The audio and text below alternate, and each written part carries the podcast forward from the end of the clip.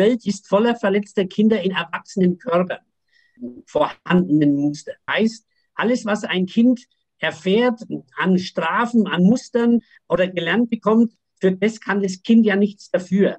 Aber der Erwachsene ist später dafür verantwortlich für die Reparatur dieser vorhandenen Muster.